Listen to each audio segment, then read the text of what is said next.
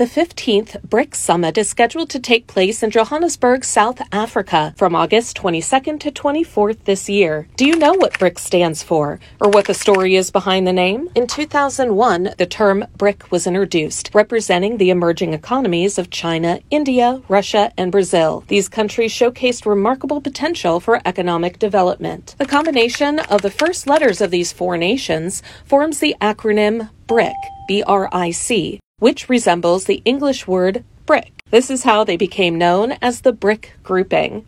The BRIC grouping's first formal summit was held in Yekaterinburg, Russia in June 2009, where they officially discussed how the four countries could better cooperate and develop as members of the global community. In 2011, South Africa joined the ranks, transforming BRIC into BRICS, leading to a renaming of the grouping. The grouping has held annual summit since 2009. The upcoming summit will be the first in-person gathering since the onset of the COVID-19 pandemic. BRICS have consistently embraced an open and inclusive stance, aiming to engage in dialogues with the broader international community. According to South African Foreign Minister Pandor, leaders from 23 countries including Argentina, Ethiopia, Algeria, Cuba, Egypt, and Iran Iran have officially expressed their intention to join BRICS.